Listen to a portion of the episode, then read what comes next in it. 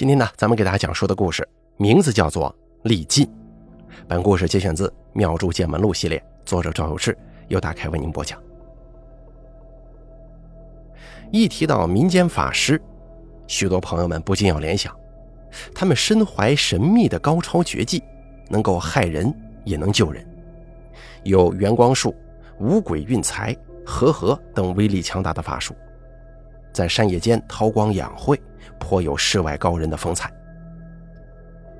可实际生活当中啊，民间法师做的最多的活就是驱邪破煞。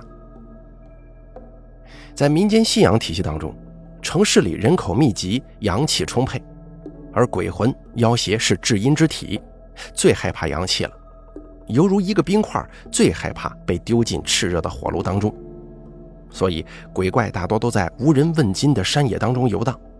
偶尔也会出现在比较偏僻的村落里，所以很多朋友都说，为什么这些事情在城市里很少见，在乡村却处处都有？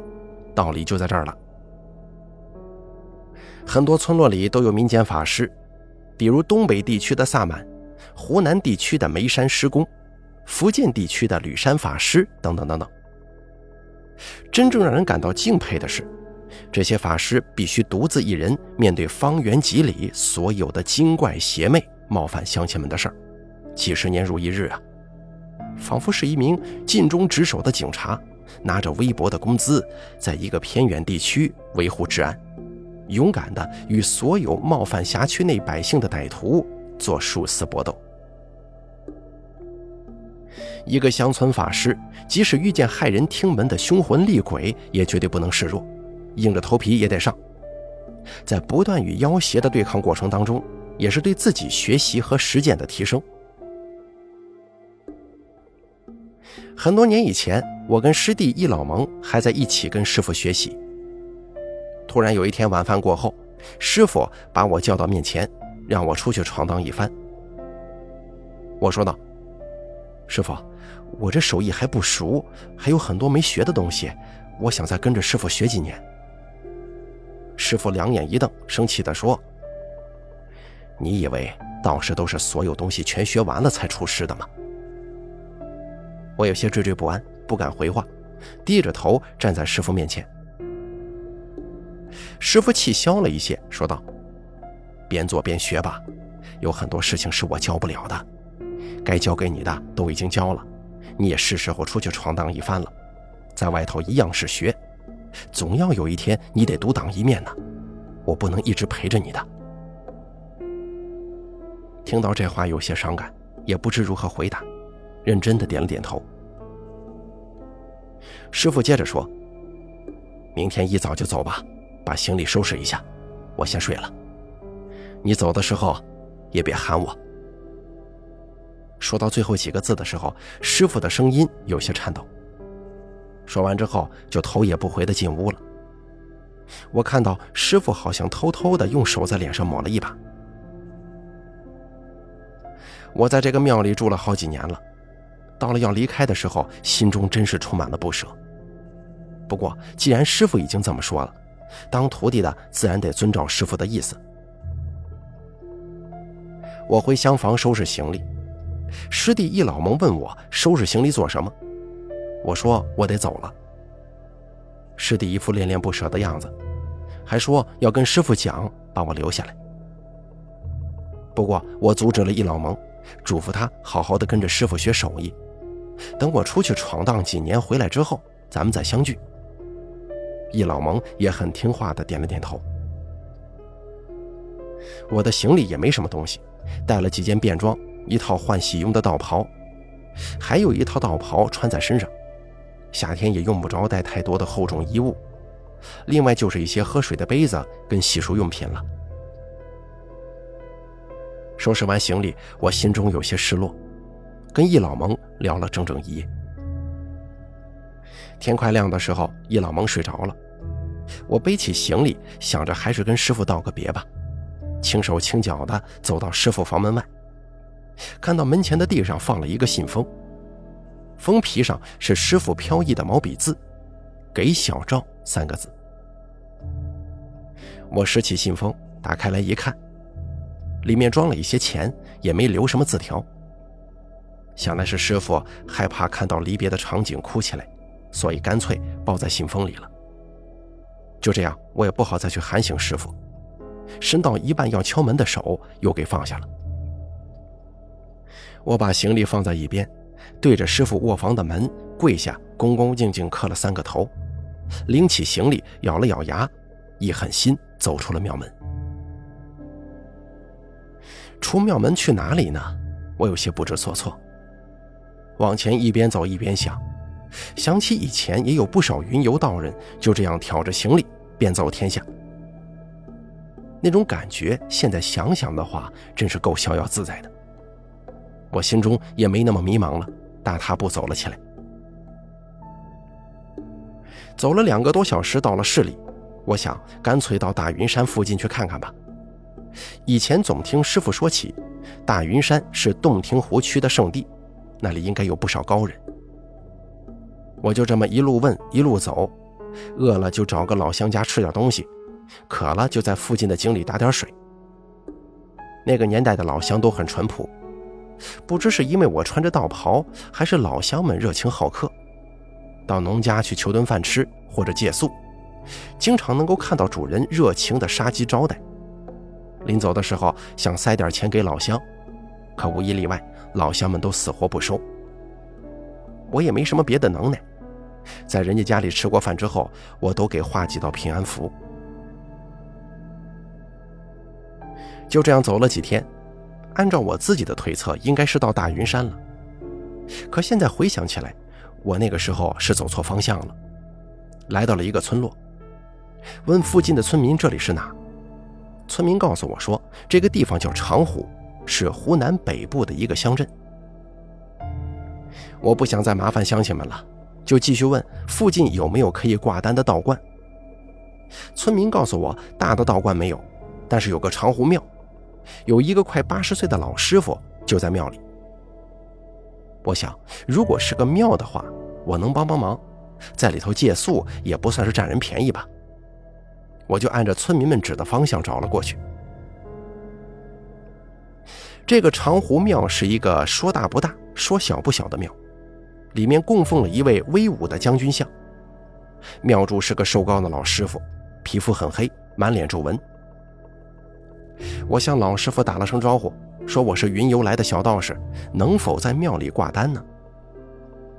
老师傅点了点头，说：“啊，你你也是道士啊？”可以，可以挂单的。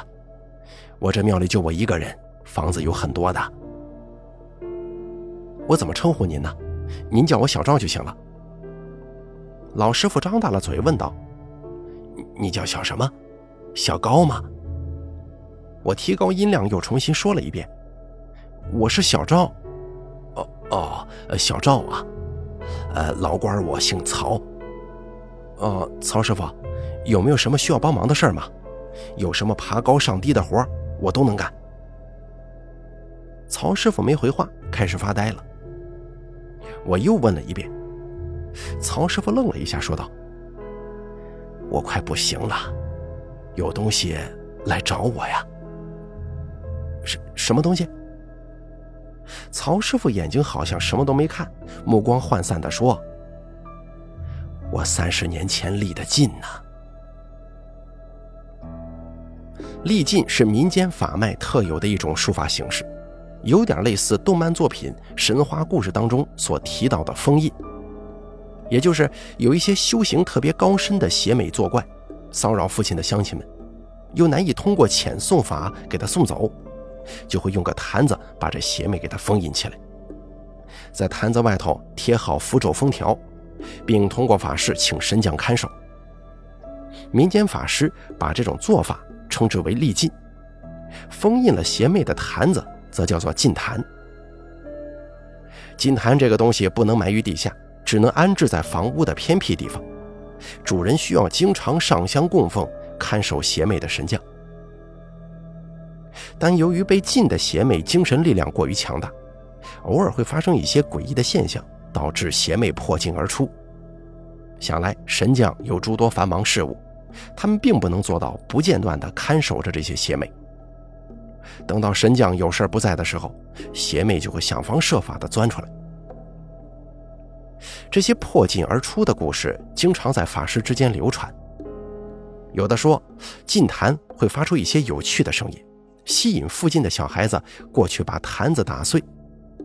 也有人说，邪魅会趁神将不在的时候，用神通去捣上方的瓦，把这个瓦一点一点的弄松动。等到时机到来之时，一使劲，这瓦片就从房顶上漏下来了，把禁坛给砸烂了，邪魅得以逃脱。我也见过一些禁坛破损导致邪魅逃离的情况，现场十分诡异。好好的屋顶只破了一块，就掉下来一片瓦，还刚好砸在禁坛上。不过不知道曹师傅所说的有东西来找他。是不是被封禁了三十年的妖邪逃脱之后心生怨恨，特来寻仇报复呢？我问曹师傅：“请问，禁坛被打破了吗？”曹师傅喃喃地说：“没有的，我前段时间去看过了，还好好的。既然禁坛没破，他为什么能出来找您呢？禁坛好好的，邪魅可就出不来呀。”曹师傅解释说：“你还年轻啊，小道士，很多道理你不懂。咱们在形式上是用一个坛子把妖邪禁在里面了，可妖邪你看不见摸不着，我也看不见摸不着，他要跑，咱们能抓得住吗？”我说道：“我也一直在思考这个问题，为什么咱们的符咒法术能对看不见摸不着的妖精邪魅产生作用呢？”这个问题我师傅没有跟我讲过，他让我出来闯荡闯荡，历练的时候进行学习。曹师傅说：“咱们做道士的用的是符咒，符咒是怎么起作用的呢？其实都是靠咱们的意念，力劲也是一样。你年轻力壮，意念就比我强，看起来是把妖邪困在金坛里了，其实是用咱们的意念把它封住了。”我年纪大了，身体也不行了，封不住这个家伙了。我灵机一动，激动地说：“那既然这样，您就把这个禁坛给我，我重新再立个禁，封住它，不就行了？我还年轻嘛，至少也得四五十年之后才有这种问题。”曹师傅想了一会儿，点点头说：“这样也不是不行，好吧，我明天带你过去。”当天，曹师傅给我安排了一间房，里面虽然陈旧，除了一张桌子、一张床之外，没有任何摆设，但是打扫的非常干净。我放下行李以后，主动帮曹师傅把庙里的各处都打扫了一下，仔细看了看庙里供奉的主神，是一位穿金甲的黑脸将军像。我问曹师傅：“曹师傅，这位黑脸将军是谁呀？”啊，这是雷王爷呀！你别看咱们庙小，我这里呀是雷王爷的总庙呢。雷王爷，是不是这边人都供奉的雷大将军啊？曹师傅眼睛一亮，高兴地说：“对，雷大将军。我们这附近呢都供雷大将军和黑菩萨。这位雷大将军是什么来历呢？我听说是唐朝的一位将军。”这边都供奉他的话，看来是很显灵啊。没错，灵得很呢。我几天前还跟神明念叨，说我年纪大了，那妖邪来找我，我快禁不住了。晚上我就做梦，雷王爷跟我说，帮我找了个人来。什么？雷王爷指的是我吗？说着，我伸出食指指了指我自己。不禁想起，我本来要去看大云山，却阴差阳错的找到这里来了。曹师傅笑了笑说：“那肯定是你呀，雷王爷一直很灵的。我在这庙里也有三四十年了。雷王爷的名讳叫做雷万春，是唐朝安史之乱时守睢阳城的将领，几千名将士挡着十几万叛军，苦苦守了一年。”雷将军自己曾在城墙上身中多箭而不倒，老百姓们都哭了，跟着雷将军誓死守城。不过最后因为无粮无援，城破被杀，几万人的睢阳城就只剩下三五百人了。附近的百姓们建忠烈祠供奉雷将军。平定了安史之乱以后，皇上还让守睢阳城的四位将领一起入了凌烟阁。这凌烟阁，你知道吗？就是唐朝的大功臣死了之后才能进去接受供奉的。我这长湖庙，你别看小，就是睢阳的百姓迁到这附近建的第一个雷王爷庙了。我说道：“哦，原来是这样啊！这么说来，雷王爷的忠勇跟岳王爷相比也是不分上下的，是应该受香火供奉啊。”曹师傅突然又说了一句：“小赵啊。”你愿意在这庙里留下来吗？我说道：“您老人家为什么这么说呀？”啊，我年龄大了，感觉时候不多了，可能没有半年好活了。现在年轻人都不大愿意做道士。我看你小伙子人不错，又是雷王爷引来的。如果你愿意，就留在这里做庙祝，怎么样？我有点犹豫不决。想了一会儿，就说：“咱们先把进坛的问题搞好了再说吧。”曹师傅见我没搭茬，就不再坚持，叹了口气，回房间去了。我打扫完卫生，给雷王爷的神像上了香，也回房间休息了。隔天一早，天刚亮我就起来了，想到毕竟是在别人的庙里挂单，早起一点多做一些活不会讨嫌呢。我主动去打开庙门，烧开水泡茶，供在神坛前，点好盘香，到厨房里找到一些挂面煮了，又煎了几个鸡蛋，喊曹师傅起床吃早饭。吃完鸡蛋面，曹师傅领我去了他历尽的地方，那是隔着长湖庙大约十里路的一个村里。曹师傅一路上休息了好几次，约莫走了两个半小时才到地方的。曹师傅路倒是记得很清楚，很快找到了那户人家，是个小院子。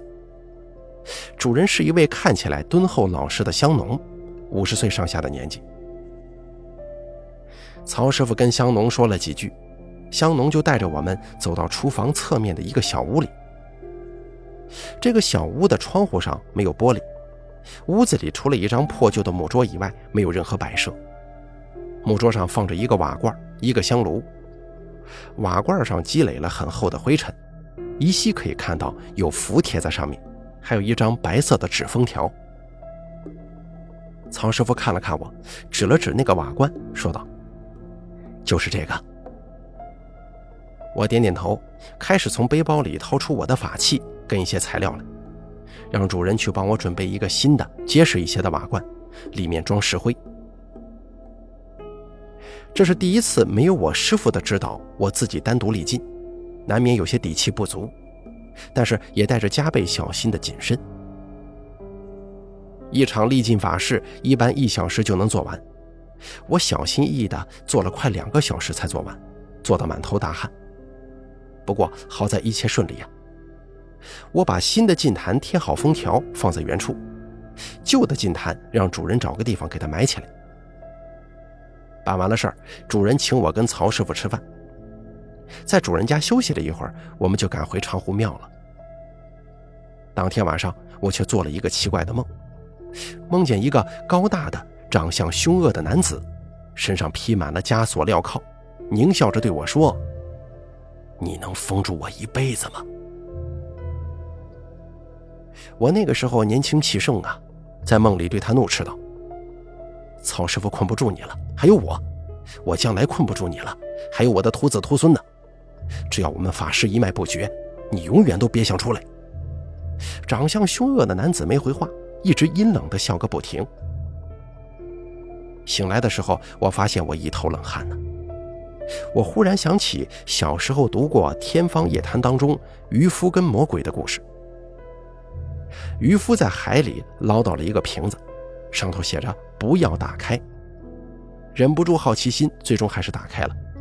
一个巨大的魔鬼被放了出来，想要杀死渔夫。渔夫通过智慧，最后使得魔鬼又回到被所罗门王封印的瓶子当中，丢到了大海里。我细细想着这个梦，不禁感到后怕呀。这样一个在人们的意识当中有着无限寿命的存在，人的血肉之躯，区区几十年寿命，该如何去面对呢？我真的有些迷茫。说出那句话只是一时激愤，可现实的情况是，现在越来越少的人学做道士了。起床以后，我跟曹师傅说出了我的疑惑。曹师傅说：“是这样的，一般呢，咱们是不立禁的。我做了大半辈子道士，就立过这一次，三十年来再也没用过。”我说道。那是不是咱们可以跟他商量一下，他有什么要求可以提，让他不要为祸一方就可以了。曹师傅微微抬头，眼珠往上看了一会儿，仿佛在努力回忆，然后缓缓地说：“那个时候啊，他还附体在人的身上呢，很凶的。就你昨天见到那个人附到他的身上，我跟他谈，他也不理我。我说请他去别的地方。”要多少香烛纸钱，随便他开口，可是他就不答应，还要作妖，力气大得吓人呢，一把就把我的胳膊给捏断了。说着，曹师傅撸起袖子，让我看他的左手手腕，果然有一道很深的疤痕。曹师傅接着说：“既然如此，那我就不跟他讲道理了，立禁封起来了。”曹师傅，这种情况我觉得可以理解。那后来这三十年，你都没遇见过那么凶的妖邪，还是说就算遇见了，也不再历尽了呢？曹师傅说：“遇见还是遇见过的，只不过没再历尽了。”我顿时有些泄气，问起曹师傅有没有其他办法可以处理这样的事情。曹师傅说：“哎呀，可能是我太笨了，想不出其他的办法。”我也不好说什么，就没再问下去。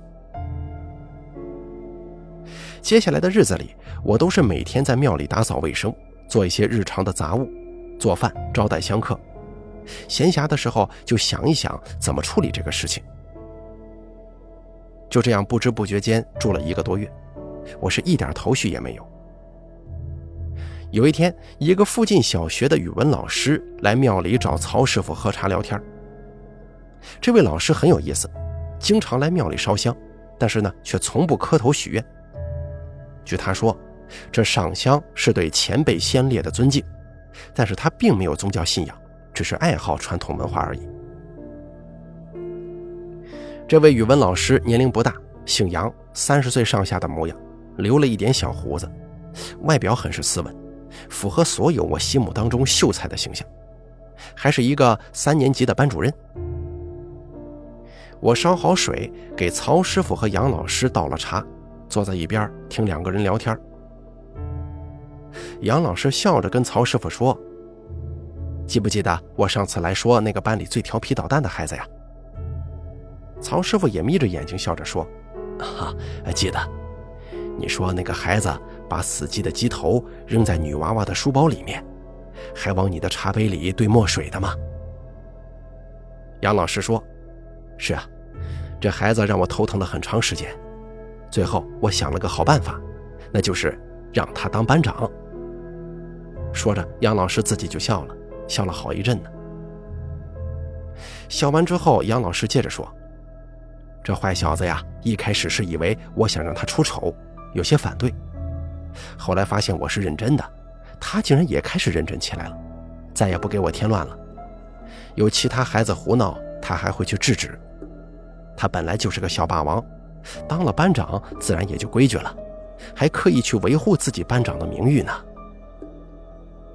说完之后，曹老师也抚着胡须笑了笑，而我突然像是被雷劈中了一般。我激动地问曹师傅：“曹师傅，您说那个劲是不是也可以这样子搞呢？”啊，呃，哪个样子呀？曹师傅听得一头雾水。我说道。既然禁这个办法不好使，那就招抚啊！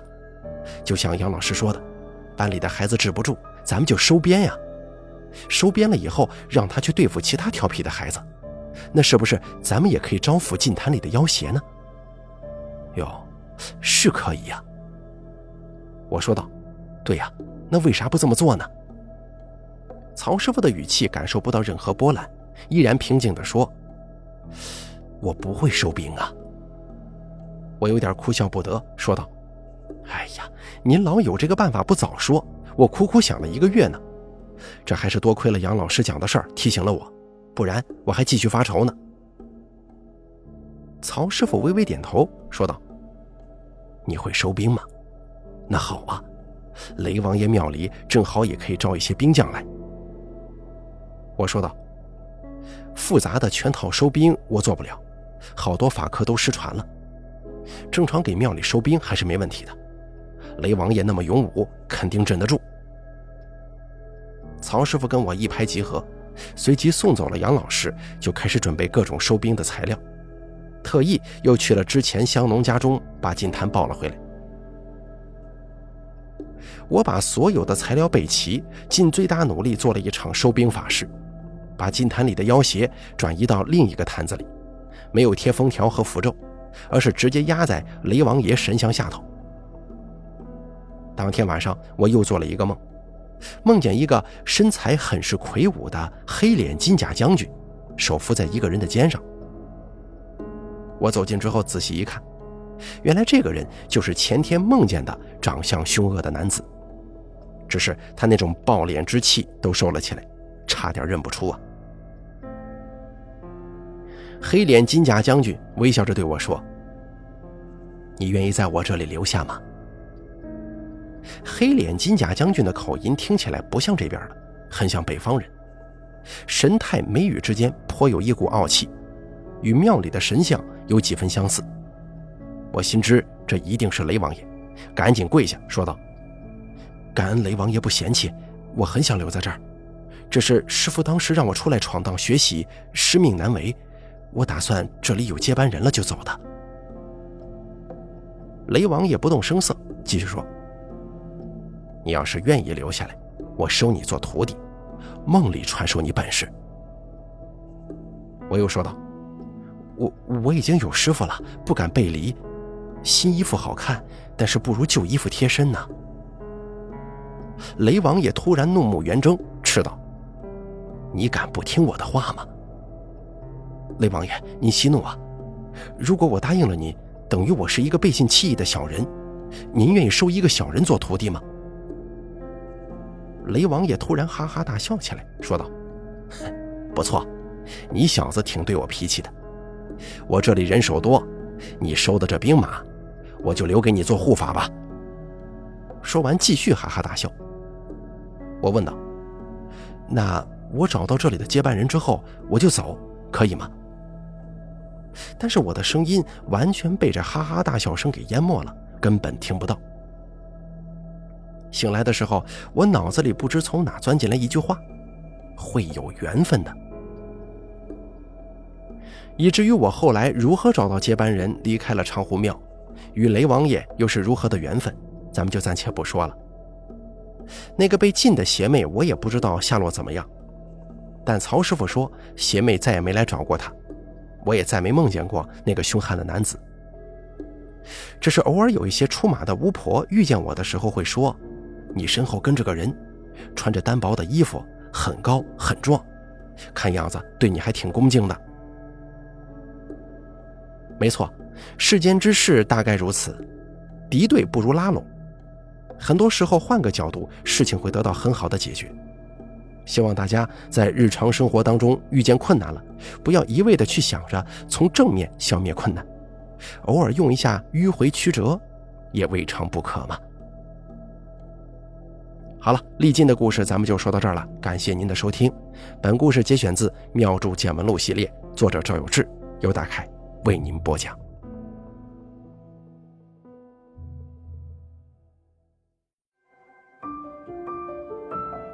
本期故事演播完毕。想要了解大凯更多的精彩内容，敬请关注微信公众账号“大凯说”。感谢您的收听。